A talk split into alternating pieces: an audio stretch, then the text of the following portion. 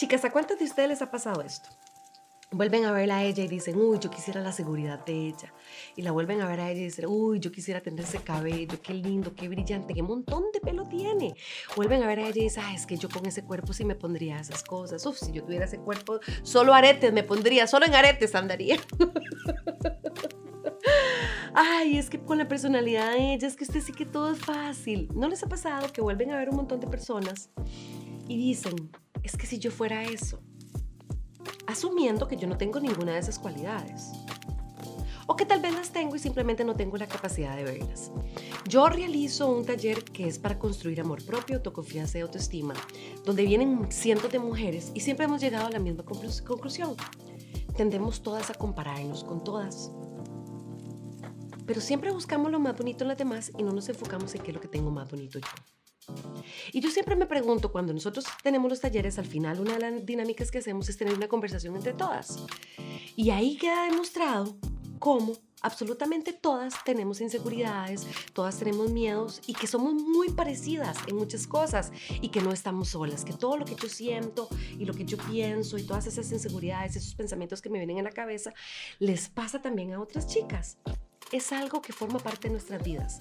Lo que pasa es que nosotros creemos que es solo yo, solo yo, solo yo. Y eso me causa que yo tenga complejos y me causa que me sienta sola y muchas cosas más. Hoy quiero decirles a todas ustedes, dejemos de compararnos con los demás. ¿Por qué? Primero, no es válido. Es una competencia injusta.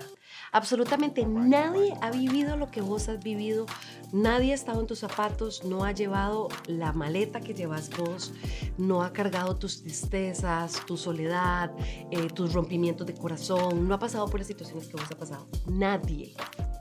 Entonces, ¿cómo puedes compararte con alguien? Eso es como comparar una manzana con un elefante. No hay punto de comparación. ¿Ok? Eso número uno. Número dos, ¿qué ganancia me brinda a mí ¿Dónde está lo positivo? ¿O qué obtengo yo comparándome con los demás?